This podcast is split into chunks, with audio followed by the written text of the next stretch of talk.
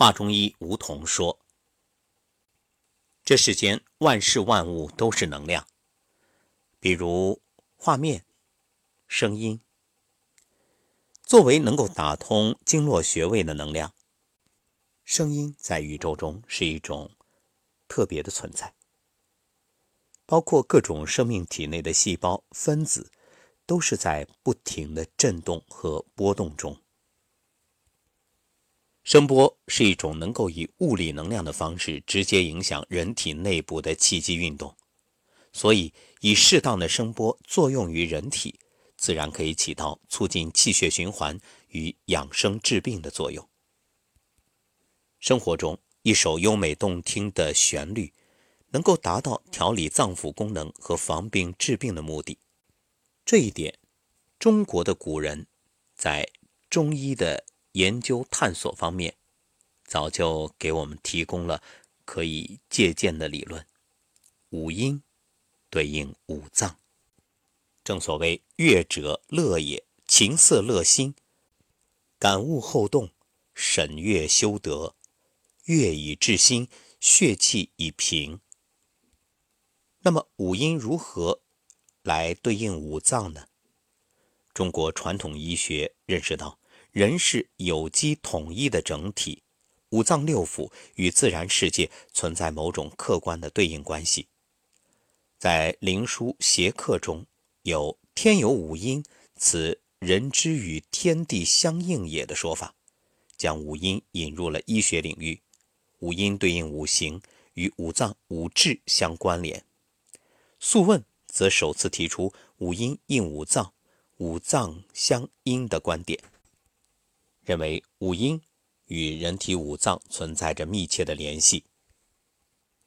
肝主目，在阴为厥；心主舌，在阴为止；脾主口，在阴为宫；肺主鼻，在阴为商；肾主耳，在阴为羽。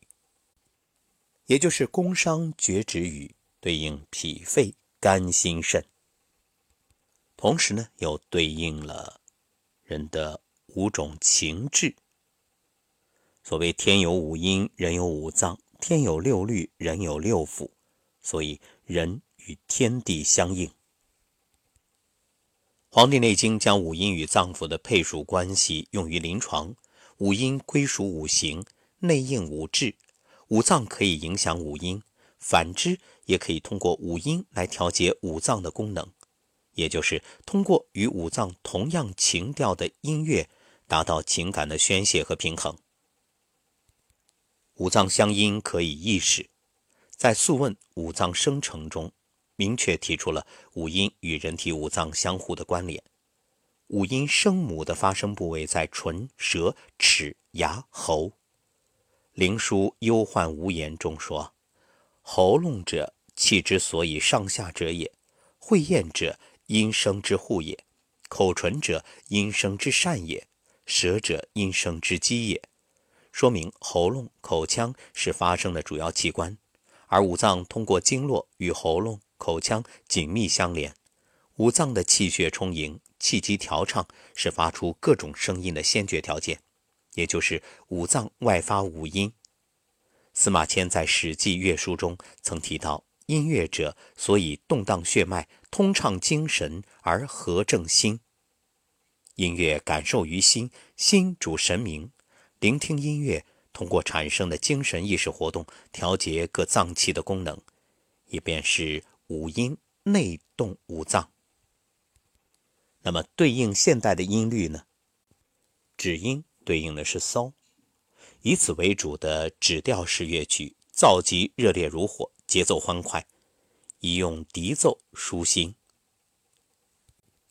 以语音。拉为主的语调式乐曲，苍凉淡荡如水，风格清纯，与琴音调补肾；以宫音都为主的宫调式乐曲，浑和厚重如土，旋律悠扬，应当吹声健脾；以商音 re 为主的商调式乐曲，悲壮铿锵如金，曲风高亢，比如古筝。